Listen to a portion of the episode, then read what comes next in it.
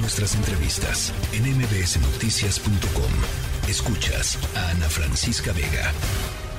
Al Tren Maya, que será determinante para que finalmente el éxito turístico se refleje en el bienestar de las familias quintanarroenses. Incluso en esas zonas, en esas comunidades tan alejadas, en donde las familias de generación en generación pasan este maravilloso arte de urdir hamacas, de tejer blusas. El tren Maya nos va a dar la oportunidad que el mundo conozca esas comunidades. Con el tren Maya vamos a regresarle la esperanza a nuestros hermanos mayas.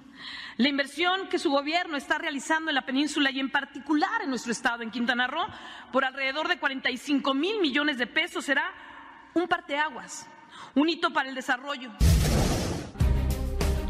Bueno, escuchábamos a Mara Lezama, la gobernadora de Quintana Roo la gobernadora morenista de Quintana Roo, hablándole al presidente López Obrador este fin de semana sobre, presentando, digamos, los informes sobre los avances del proyecto del tren Maya. Dijo que a pesar de estas resistencias, eh, el uh, proyecto sigue adelante y que ellos seguirán trabajando a favor del pueblo. Y lo platicábamos la semana pasada, eh, un juez se otorgó una suspensión definitiva de las obras del tramo 5 sur y norte del tren Maya y tan pronto como sucedió esta decisión de este, de este juez, esta suspensión definitiva, al día siguiente, al día siguiente, Fonatur, que son los encargados eh, de pues las obras del tren, dijeron que las obras seguían, que las obras seguían. Y el presidente este fin de semana, pues hizo lo mismo. Eh, dijo que no hay afectaciones, el presidente López Obrador, no hay afectaciones ambientales, no profundizó, eh, porque pues no, digo, si profundizaba se caía, iba a caer en una contradicción absoluta, pero eh, no profundizó sobre el tema de la suspensión definitiva y de si efectivamente tenía alguna intención o no de siquiera reconocer que existe esta suspensión definitiva. Eh, las cosas graves en términos de el no cumplimiento de una sentencia judicial en, reiteradas ocasiones en el caso del Tren Maya y en la línea telefónica Ana Laura Magaloni, quien escribió justamente sobre este tema, abogada de nuestro futuro AC. Eh, y me da mucho gusto platicar contigo, Ana Laura. Hola, Ana Francisca, ¿cómo estás? Eh, contenta de escucharte. Eh, lástima de, de, este tema, Ana Laura, porque es grave por, por el proyecto del que estamos hablando, pero es grave también por las implicaciones que tiene, pues en términos de los balances de poder en este país.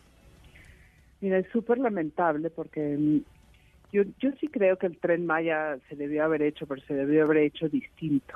O sea, tú no puedes abrir una brecha así en medio de la selva. Y todos los que saben saben que ese es el inicio de la desforestación de la selva. Por eso todo el mundo pedía que el tren Maya fuera junto a la carretera.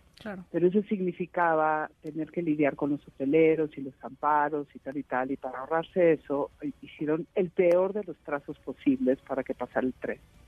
La segunda cosa es que, como hicieron el peor de los trazos posibles, no hubo manera de eludir las cosas que no podías haber afectado. Todo ese este sistema de cuevas es la forma en la que beben agua los animales que viven en el selva. es, todos los flujos hídricos de ese de ese paraíso hermoso se están se los están tirando. Tercer lugar es que no sabes si sobre piedra caliza va a aguantar las, los rieles del tren, pero sí sabes que la vibración puede acabar matando la cueva de murciélagos increíble que hay cerca de Calakmul, que, que las especies no aguantan una invasión de este tipo. No, de nuevo, las carreteras y hacerlo paralelamente a la carretera hubiera sido un trazo que, hubiera costado más tiempo, que se hubieran ido más despacio, que hubieran tratado de alterar de, de, otra manera el espacio, pero ahora lo que lo que acaban de hacer sí nos deja pues a los que pensamos que que este ya es un patrimonio que no que nadie tiene derecho a tocar y, es por el derecho al futuro, digamos, por el derecho al futuro del planeta, pues ya se tocó. Y no hubo manera de aplicarle los estándares judiciales que han regido a otras obras. Y cuando leo la jurisprudencia de la Corte me doy cuenta que, la, que siempre llegamos tarde, digamos, que se produce el daño y ya luego hablamos de la naturaleza, el medio ambiente, ¿no? y, y de que la suspensión es lo único que en realidad salva el patrimonio, no es tener razón de fondo. Es que la suspensión permite que se pueda ir evaluando si el proyecto es viable o no. en términos medioambientales. Y esa, pues, como todos sabemos, esas evaluaciones ambientales no se hicieron. Entonces, no se hicieron, se hicieron a destiempo, se hicieron mal, se han hecho sobre la marcha y lo que ha importado sobre todo es el tiempo.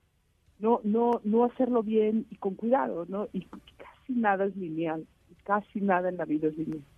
Casi siempre que quieres hacer una cosa, enfrente tienes que ponderarlo versus otra. Y ese tiempo de ponderación y de cuidado no existió en el Tren Maya y yo creo que nos vamos a, lo vamos a padecer todos y por mucho tiempo y nos vamos a arrepentir todos de, que esto haya sucedido. Ahora, si no funciona una suspensión definitiva, si no funciona una orden judicial para parar algo así, eh, Ana Laura, eh, pues ¿qué funciona? Nada. Pues eso es un poco lo que digo en el, en el texto, ¿no? O sea, ya cuando el desacato judicial es abierto, el dice Llana, pues ¿cuál es el mecanismo de defensa? Ya no hay. Lo que hay es la indefensión. O sea, ya pasaron sobre, sobre tus derechos, sobre tu posibilidad de resistir. La única posibilidad de resistir algo es judicialmente. más cuando existen pues esas mayorías tanto en el Congreso como en el Ejecutivo, pues no, por ahí no lo vas a poder resistir. Entonces tienes que acudir al judicial y el judicial pone límites. Y esos límites, como en el acuerdo de gobernabilidad democrática, se respetan. Y me impresiona que todos estemos volteando a ver a otro lado, pero la suspensión definitiva no la cumplieron. Y ahí está. Y si y, hiciéramos ahí están los recursos legales y la queja y subes y de pues te tardas un rato. Y mientras tanto, siguen talando y siguen desmontando y siguen poniendo, y eso es lo que, lo que es una tragedia. No hay manera de frenar la devastación, Ana Francisca. Eh, eh, o, sea, no hay ningún instrumento, el Estado mexicano no tiene ningún instrumento, la Suprema Corte de Justicia no, hay tenemos instrumentos, pero durarían, toman mucho más tiempo y no estoy segura que los obedezcan. ¿Por qué van a obedecer los instrumentos y no van a obedecer la orden judicial? Eh, o sea, es, alarmante. Que no Ahora, eh, digamos, si, tú y yo no, no, obedecemos una orden judicial, eh, Ana Laura, pues terminamos este eh, metidas en un problema legal y seguramente en, la cárcel en algún momento, o sea, cualquier ciudadano, digamos, este, ¿cómo es posible que no haya diente alguno posible? ¿Te acuerdas del juicio de desafuero? Que bueno, era usar esos instrumentos políticamente equivocada, pero era lo mismo, era violar una suspensión. ¿Cuál es, es, es, es el desafuero? Que era para para quitarle la posibilidad de competir electoralmente, pero Así es. Eso no es lo que estoy sugiriendo, pero lo que procedería es la remoción de, del director de Fonatur, ¿entiendes? Por no haber cumplido la suspensión. ¿Tú crees que la van a obedecer? Sí. ¿Tú, o sea, ¿tú sí crees que, que hay contexto para que diga al presidente, pues sí, se va el director de Fonatur, o más bien se van a pasar por el arco del triunfo las órdenes judiciales? No lo sé. Es una pregunta, digamos. Me impresiona que con el mismo descaro que, el, que juez ordenó la definitiva, con el mismo descaro pasaron a decir que no la cumplía. Nunca, abierto, nunca he visto algo tan abiertamente desobedecer de esa forma, digamos. No quiere decir que no haya otras autoridades que no hayan desobedecido, pero nunca así de explícito y de abierto, desafiando literalmente al juez. Sí. Sí. Entonces sí siento que esto es problemático, es mucho más problemático de lo que creemos cuándo sí se va a cumplir y cuándo no se va a cumplir las órdenes judiciales. Eh, se, lo pueden plantear de esta manera, a mí sí me da miedo, digamos. A mí sí me parece que, no es un buen precedente y es pésimo precedente que la Suprema Corte todos volteen a ver otro lado. O sea, tendría que haber algo, un pronunciamiento, algo. Y, tú, y tú lo decías también en tu texto, eh, hay, hay otros casos, el caso de la reforma eléctrica, por ejemplo, en donde también, este, digamos, hay muchos más intereses eh, eh, poderosos alrededor de estos temas. Y en el caso del tren Maya, pues quienes están litigando son organizaciones civiles pequeñas, son ciudadanos, son este, organizaciones comunitarias. que tiene su hotelito, que no quiere que se destruya eso, o sea, es gente común y corriente, como tú, como yo. Sí tratando de frenar esto y viendo pues, pues que, que, a sus ojos, yo ya fui a ver, o sea, sí te, parte el corazón, ¿eh? o sea, ver la devastación de, de lo que significa meterle unos talas de esa manera a la selva, no, no, te, parte el corazón, te parte el corazón de, las implicaciones que tiene para los seres vivos que viven en ese, en ese espacio de nuestro territorio. Te parte el corazón. Bueno, pues yo, de nuevo, sí creo que necesitamos desarrollo, que, el medio ambiente no debe estar peleado con la pobreza, que qué padre que hubiera desarrollo económico, pero hagámoslo bien, no a costa de, los animales y de, este patrimonio que tiene México y que tiene la obligación de cuidar. el, mundo está muy rudo en términos medioambientales como para darnos el lujo de, devastar una selva. Y bueno, y en el proceso no, no, ni siquiera ser eh, honestos con respecto a lo que está sucediendo, porque siguen, siguen manteniendo que no se ha talado ningún árbol, Ana Laura. O sea, sigue, siendo, sigue siendo el discurso. No, o sea, es, eso ya, eso nadie se los cree. Además, sabes que, eh, que cuando veo quién nos está defendiendo, ves a toda la comunidad de biólogos que sí saben las implicaciones que va a tener eso para la vida en la selva. Y esa es la comunidad que está defendiendo a, la selva. no, no son intereses económicos, son otros principios. Los principios de preservar la vida, de cuidar, de que en este planeta no somos los únicos seres vivos, los seres humanos, que tenemos que, que, permitir que los otros seres humanos también habiten, con, que los otros seres vivos y sintientes habiten con nosotros de la forma más armónica posible.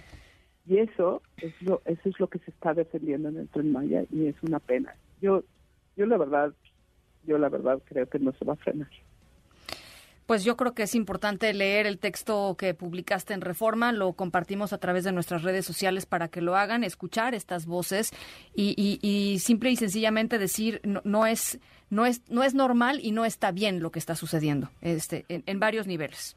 Y, creo que a partir de ahí es podemos muy delicado lo que está sucediendo. Casi siempre estos desacatos suceden como hacia las personas más débiles, porque en, en, reforma eléctrica, pues no, no hay desacato porque hay, hay poder ahí. Estos son los silvanos, los, hilos que quedan, ¿no? Donde, donde el costal se rompe siempre es en la parte más débil. Y a mí me parece que Tren Maya representa esos otros intereses que son de, de, personas comunes y corrientes que lo único que están tratando de preservar son principios y la idea de un futuro para nuestros hijos, ¿no? Bueno, pues Ana Laura, eh, gracias por platicar con nosotros. Estamos en este tema, lo hemos llevado eh, pues consistentemente estos, estos años y este tiempo y, gracias por, por conversar sobre, sobre este otro aspecto importantísimo. y gracias a ti, Ana Francisca, por darle espacio en tu, en tu espacio. Muchas gracias. Te mando un abrazo, Ana Laura Magaloni. La tercera de MBS Noticias.